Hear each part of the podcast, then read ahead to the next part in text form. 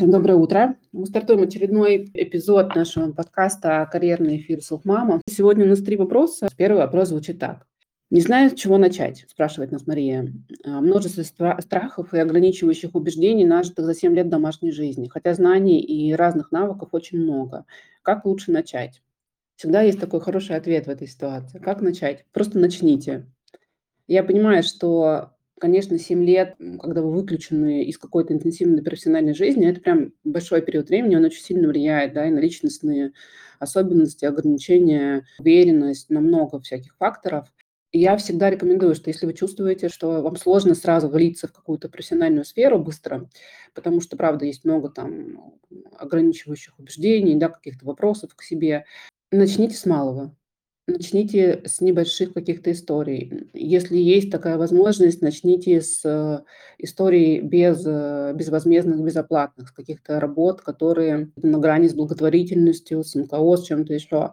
По себе могу сказать, наверное, и по своим клиентам, что часто история про то, что за что мне платят деньги, я же ничего не умею, она такая достаточно разрушающая.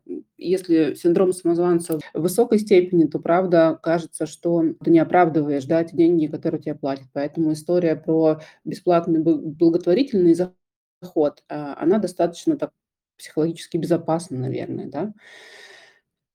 Очень круто, если есть возможность поработать с психотерапевтом или с каким-то помогающим специалистом, коучем и так далее, потому что всегда другого думается лучше, и лучше видно себя. А другой в этом, в этой ситуации выступает таким символическим зеркалом, да, в котором можно посмотреть, спросить, а, получить какой-то ответ, про то, а достоин ли я, а могу ли я, а достаточно ли моих знаний, будут ли меня оценивать хорошо а, и достойно, и буду ли я востребован там, на этом рынке труда, а надо ли вообще это начинать, если там будет так сложно, и дети, и там еще что-то, что мешает, и будет, скорее всего, немножко тянуть в этой истории.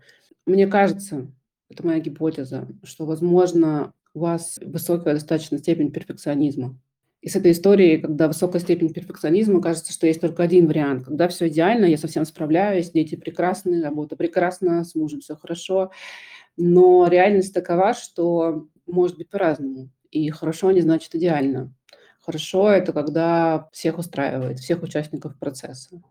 А, может быть, стоит попробовать с того, что нарисовать себе эту картинку. Это тоже такая хорошая практика. А, просто попробуйте написать наговорить, э, если вам так удобнее, да, нарисовать, если вдруг. Какая она, это ваша рабочая жизнь после декрета? Вот как она выглядит? Во сколько вы встаете? Э, куда вы едете? Насколько далеко? Чем вы занимаетесь? И попробовать максимально подробно в таких вот деталях эту историю прописать. С одной стороны, это как бы немножко формирует вашу будущую реальность, ну, прям без, без магического мышления, а просто помогает вам ее так оформить в, как, в какую-то структуру. С другой стороны, сразу вылезают в этой истории все возможные страхи, все возможные ограничения, все возможные вопросы к себе, там, к окружающим, к процессам, которые можно посмотреть и заранее прописать, а что я буду с этим делать, да, если я не буду успевать, э, не будет хватать времени на детей, не будет хватать времени на быт, у меня будет, там, не знаю, грязная квартира, я не знаю, какие у вас мысли и ограничения, поэтому я сейчас фантазирую напрямую. Что я буду делать в этом случае? И, и попробовать. Вы всегда можете, если финансовая ситуация позволяет, вы всегда можете откатить назад. И это достаточно безопасная история. Следующий вопрос звучит так. Хочу сменить сферу, хочу понять, какие навыки мне нужны, э, чтобы найти работу в удовольствие и с возможностью совмещать с семьей. Хотел бы поменять сферу деятельности, работать удаленно. Как это лучше организовать? Ну, во-первых, э, это прямой запрос на профориентацию. Хочу сменить сферу деятельности, хочу понять, какие навыки мне нужны. А, тут у меня есть такая уже отработанная за э, год записи подкаста история. Если у вас есть финансовая возможность, можно пройти недорогой и простой тест на HeadHunter профориентационный. Он не дает глубоких результатов, но он помогает хотя бы посмотреть, в какую сторону, в какую сферу стоит смотреть. Если деньги, если есть финансовая возможность, очень рекомендую поработать с профориентологом. Это обычно не одна встреча, а предварительно вы проходите такой достаточно длительный профориентационный тест, и потом два-три раза встречаетесь с профориентатором, с человеком, который вам поможет собрать все ваши навыки в одну корзинку, посмотреть, что из этого сейчас является востребованным на рынке труда, как это можно переложить в удаленный формат, и, собственно говоря, поможет им составить резюме и, в общем-то, выйти подготовленным на рынок труда. А, если таких опций нет и нет финансовой возможности, можно попробовать сделать это самостоятельно. Во-первых, очень классная история заглянуть в свое детство. А, в тот период времени, дошкольный или младший школьный, когда на нас еще не давит ситуация выбора будущей работы, будущей карьеры, и в целом ребенок более свободен в своих выборе своих занятий. Не всегда, но чаще всего. И посмотреть, чем вы занимались тогда с удовольствием, что вас увлекало, что для вас было историей, в которой вы могли заниматься бесконечное количество времени. Возможно, сразу вы эту историю э, не вспомните, возможно, вам нужна будет помощь там, родственников, родителей, друзей, которые остались с того периода времени. Но это хорошая история про ресурсность, потому что чаще всего наши склонности так или иначе проявляются уже в тот период времени. И дальше мы либо поддерживаем их, либо отрицаем и занимаемся чем-то другим. Если это удалось, то стоит э, вот эти вот э, интересы, эти занятия построить в такой списочек и попробовать их э, с ними поработать по ассоциативным методам. Просто схлопывать их по два и смотреть, что получается. Условно говоря, если вам нравилось шить одежду для кукол и играть в театр, то вместе две эти истории точно схлопываются в костюмерную какую-то штуку, да, то есть все, что связано с театральной работой с костюмами или там с киноработой с костюмами. Это не значит, что это ваша будущая какая-то э, история про призвание. Это значит, что просто мы схлопываем эту историю ассоциативным методом, и э, немножечко расширяем свои взгляды на возможные варианты трудоустройства. Это тоже очень-очень помогает. И дальше, схлопывая вот так вот всю эту историю по два, вы придете к одному, к одному, к двум сферам деятельности, которые могут стать для вас таким источником для размышления, где я могу, соответственно, это использовать. И вот туда уже будет уместно прикрутить те навыки и знания, которые у вас есть если их достаточно много, если они достаточно широкие, просто посмотреть, что из этой корзинки навыков вы можете приложить к своему такому базовому жизненному интересу и попробовать совместить. Моя практика показывает, что сейчас рынок труда, рынок профессий выглядит невероятным образом. То есть, в принципе, востребовано практически все, что даже и представить себе было бы невозможно, наверное.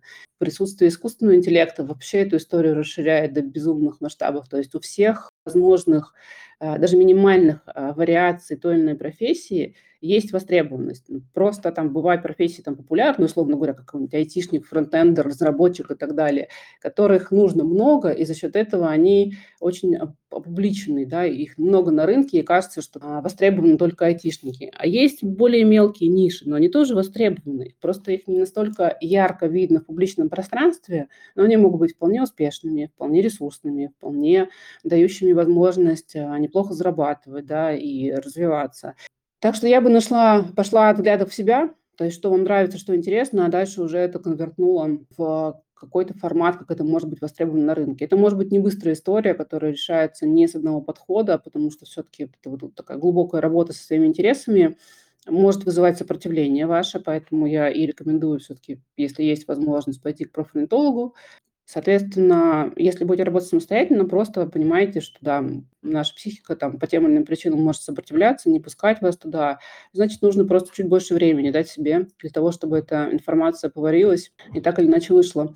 А у меня был очень прикольный случай такой в, коучинге, в карьерном консультировании, когда мы работали с девушкой, которая вот прям реально не могла найти никакие интересные форматы свои, из своего детства. Мы со всех сторон там заходили, думали и так далее. И потом решили, я решила попробовать другим путем. Я говорю, вот посмотрите свою ленту в запрещенной социальной сети.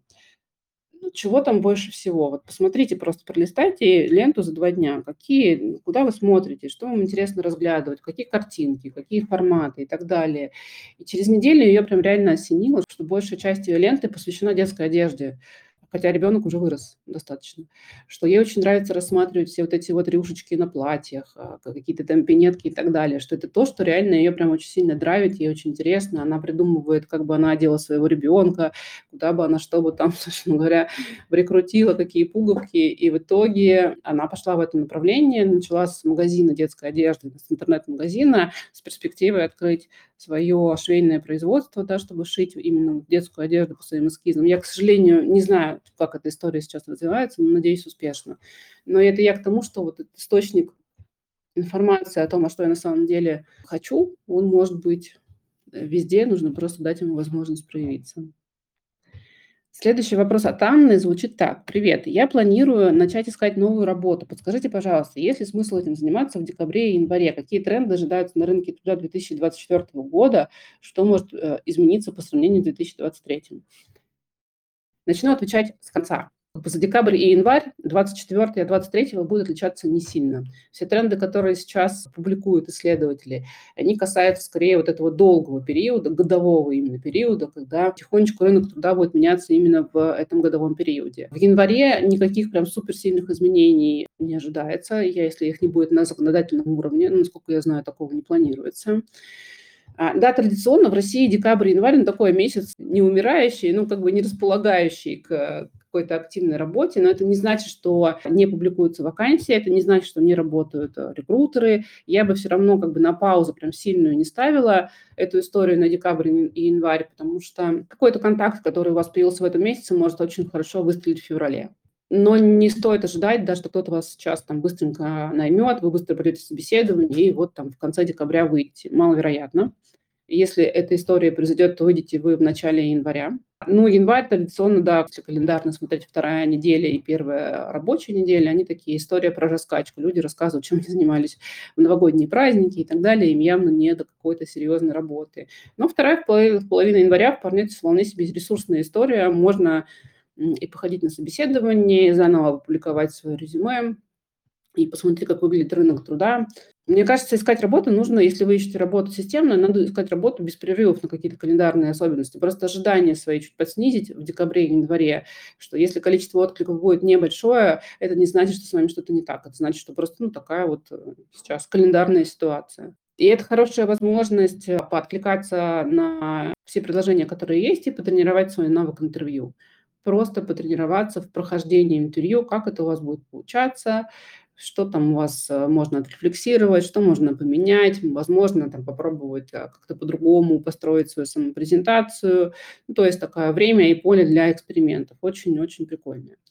Что касается трендов на 2024 год, то тут недавно вышел отчет совместных Хантера и компании, которая такая экс-McKinsey, называется сейчас Яков и партнеры. И они в большей степени говорят, наверное, да, не про рынок найма, а про историю с, то, с тем, как будет складываться, в принципе, форматы работы в России в 2024 году.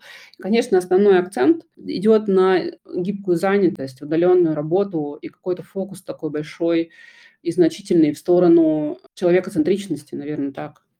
История про то, что компании начинают замечать, что у них работают не функциональные единицы, а конкретные люди со своими особенностями, со своими желаниями, с личной жизнью, с детьми, с семьей, с пожилыми э, родственниками, с какими-то потребностями в хобби, в времени на это хобби, э, да, и так далее. Не то чтобы это прям супермассовый тренд, но он уже проявляется. Если вы посмотрите на какие-то HR-конференции, там эта история про человекоцентричность прям по полной программе используется из Беровской конференции и другими крупными конференциями. Пока это прям только тренд, не то чтобы он разворачивается очень сильно компании среднего там, и малого бизнеса, но это хороший поворот в сторону реально целоконцентричности, когда в в центре стоит человек, а дальше уже все остальное. Потому что на текущий момент в большинстве корпораций крупных, ну и в малом и в среднем бизнесе это тоже часто встречается, идет история на функциональность. То есть сначала идет функция этого человека, а потом его личные особенности.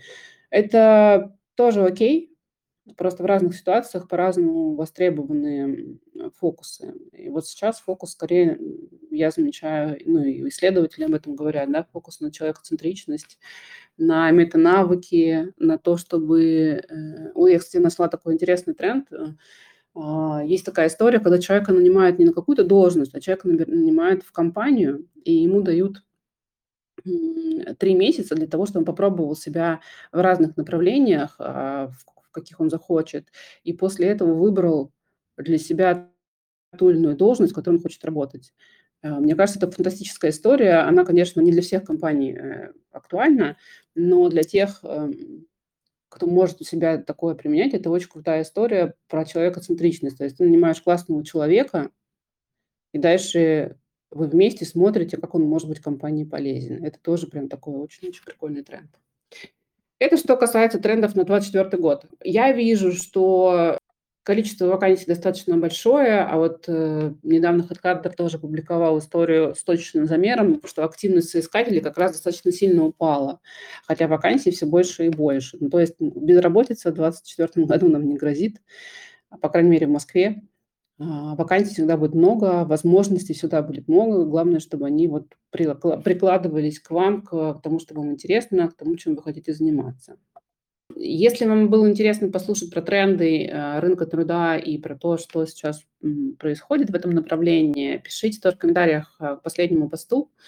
А, может быть, сделаем отдельный эфир, который посвящен как раз, как раз вот человекоцентричности, трендам, на что стоит смотреть, какие компании эти тренды начинают уже реализовывать, а эти компании есть. А как это выглядит в реальности, эта человекоцентричность, и а, что там может быть интересного, на что можно обращать внимание в перспективе, как понять, человекоцентричная компания или нет. Мне будет интересно сделать эфир на эту тему, но если это будет востребовано и кому-то интересно, я с удовольствием, соответственно, его проведу.